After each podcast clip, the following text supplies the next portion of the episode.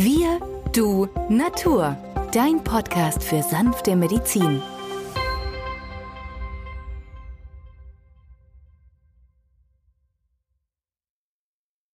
Hallo und herzlich willkommen zu einer neuen Folge von Wir, du, Natur, deinem Podcast für sanfte Medizin. In der heutigen Folge sprechen wir über Nagel- und Hautpilzerkrankungen.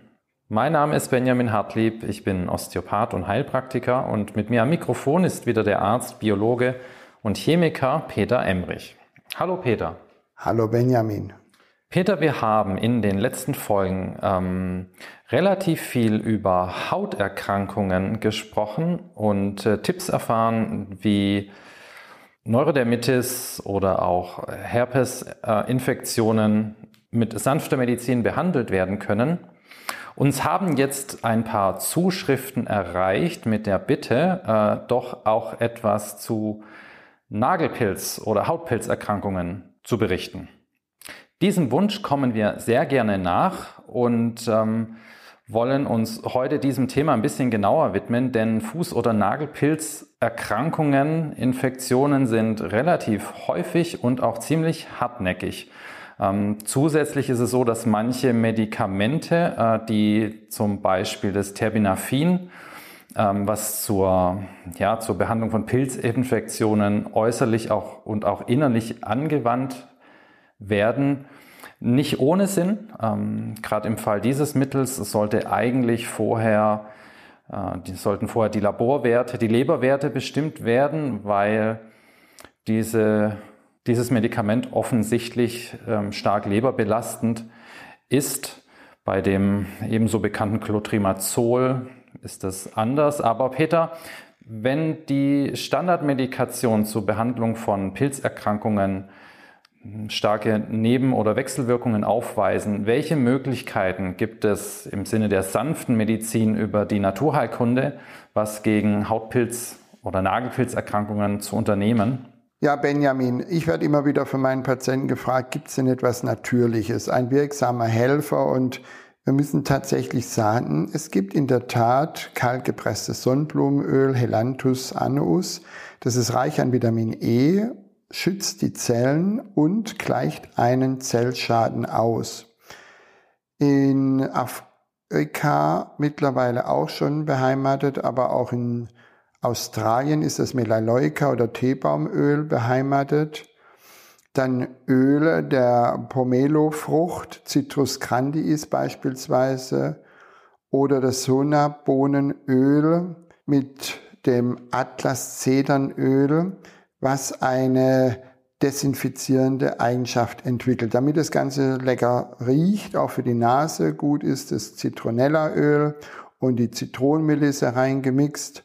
Und die Neuseeland-Myrte hat, wie auch die Myrrhe, hat die Myrte die Eigenschaften dieses, heißt auch bei uns Manuka-Öl, es heißt botanisch auch Leptospirum scoparium, und dieses hat eine Antipilzwirkung. Aber es ist belastet nicht die Leber. Und wenn man das lokal aufträgt auf den Nagel direkt, und zwar in der Nagelbildezone, das ist ganz unten, weil der Nagel wächst ja von unten nach oben, der Pilz wächst von oben nach unten, dann haben wir hier eine Chance, dass sich ein gesunder Nagel von unten nach oben entwickelt. Das geht aber über Wochen und Monate. Ringelblume Calendar officinalis ist eine Heilpflanze, die nicht nur gegen Bakterien, sondern auch gegen Pilze und Viren wirkt. Und das ist das Grundbasisöl. Das kann man in jeder Apotheke kaufen, ist das Nagelpflegeöl und hat eine tolle Wirkkraft. Aber die meisten Patienten hören auf, weil sie keine Lust dazu haben. Und so Nagel wächst langsam. Das heißt, also, der braucht Monate, bis sich ein ganz normaler Nagel gebildet hat, von der Basis bis oben hin. Das wissen wir ja, wenn wir da schon mal uns den Zehen angeschlagen haben und darunter hat sich ein Bluterguss gebildet. Wenn nun der Patient sehr brüchige, geschädigte Nägel hat, die manchmal auch die Socken kaputt machen, da ist es sinnvoll, einen Balsam aufzutragen Und da drinnen in diesem Balsam ist echte Aloe, Avocadoöl und Olivenöl. Und dieses Trio ist ideal, damit dieser Nagel wieder seine natürliche Spannkraft zurückkriegt, obwohl er kaputt ist. Das müssen wir uns klar machen. Der Nagel ist defekt, er hat diese Störungen, aber wenn wir das Öl anwenden einmal am Tag, dann tragen wir dazu bei, dass diese Sprödheit verschwindet und der Nagel nicht ständig alles unsere Socken oder auch Kleidung zerstört und kaputt macht. Ätherische Öle wie die Nachtkerze, die Mandel oder auch das Klettenwurzelöl, Ratantia-Wurzel aus Peru beispielsweise, besitzen Antipilzwirkung. Und die regenerieren die Haut, die lassen sie abheilen und Sesamöl, Sesam indicum, hilft neben der Ringelblume und dem Macadamiaöl zusammen, weil sie reich an Vitamin E ist, rasch eine Besserung auch beim Hautpilz zu erzielen. Und hier können wir ein Spray auftragen, das Fupi-Spray beispielsweise, gerade auch zwischen den Zehen, wo sich solche Kammern bilden, wo sich dann wieder der Hautpilz, diese Mykose einnistet und von dort aus immer wieder aussprießt. Das heißt also täglich Fubi-Spray anwenden und unterstützt durch das Schüsslersalz Nummer 8. Das ist Natriumchloratum D6, am besten mit dreimal einer Tablette, haben wir in Kombination mit der Walnuss aus der Knospenmedizin eine Option, antimykodisch, also gegen Pilze wirken zu können. Und gerade die Knospe des Walnussbaumes hat eine lange Tradition. Diese Knospenmedizin gehen auf den Belgier, ein belgischer Arzt namens Paul Henry zurück. Und er fand schon, dass unter dem Walnussbaum nicht sehr viel wächst und jeder Gartenfreund kann das bestätigen. Und deswegen wird das innerlich noch mit dreimal, viermal Sprühstöße äh, in den Mund unterstützt, sodass das ganze Schleimhautareal über den Mund Signale aussendet, wir müssen einen Pilz besiegen. Das ist eine langwierige Sache, aber sehr erfolgreich für diejenigen, die Ausdauer besitzen. Und ich kann es nur jedem mit an die Hand geben. Das ist eine Therapie, bei der man keine Leberwert überprüfen muss und bei der man auch in keinster Weise irgendwelche Nebenwirkungen zu befürchten hat.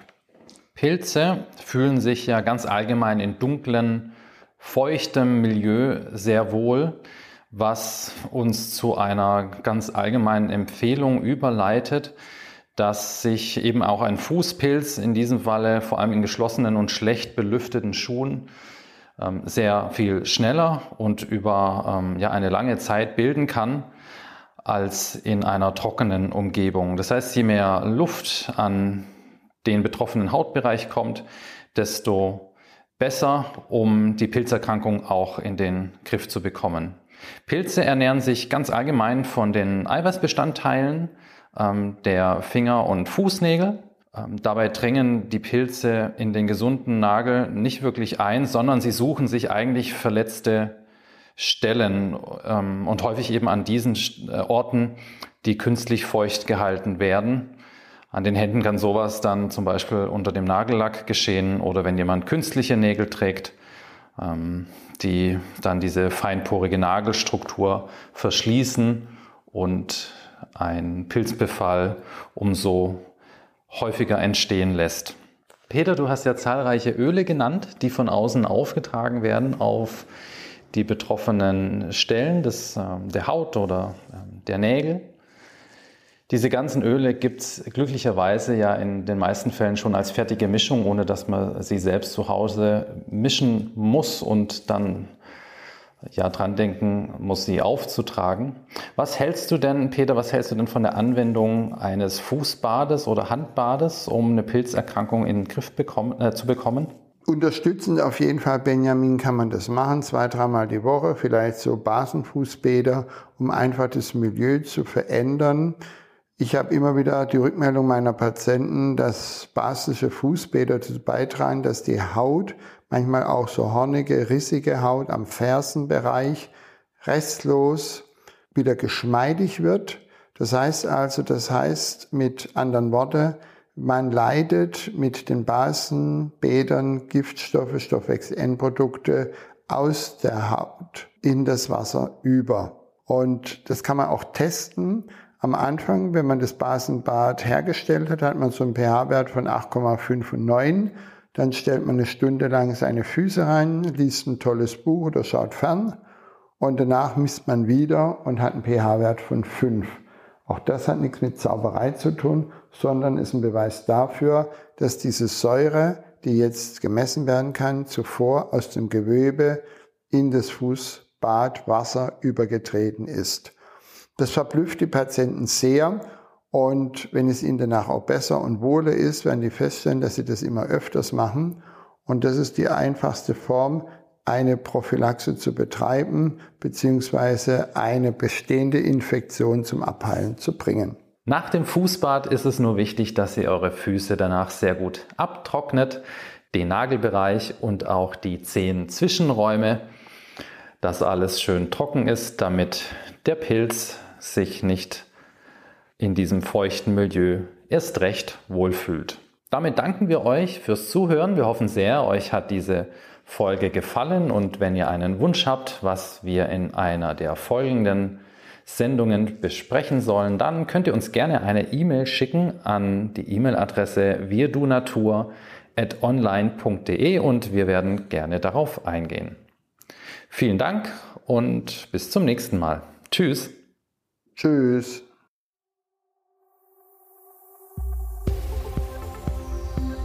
Wenn dir dieser Podcast gefallen hat, freuen wir uns über deine positive Bewertung. Damit hilfst du uns, diesen Podcast bekannter zu machen. Wir danken dir dafür.